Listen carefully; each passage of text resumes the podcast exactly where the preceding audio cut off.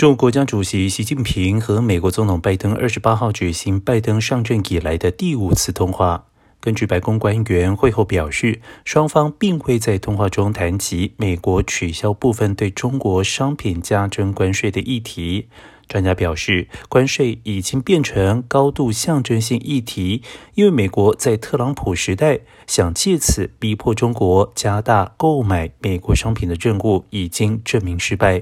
而另外一方面，即便取消关税，对于稳定美国国内经济的效果也很有限。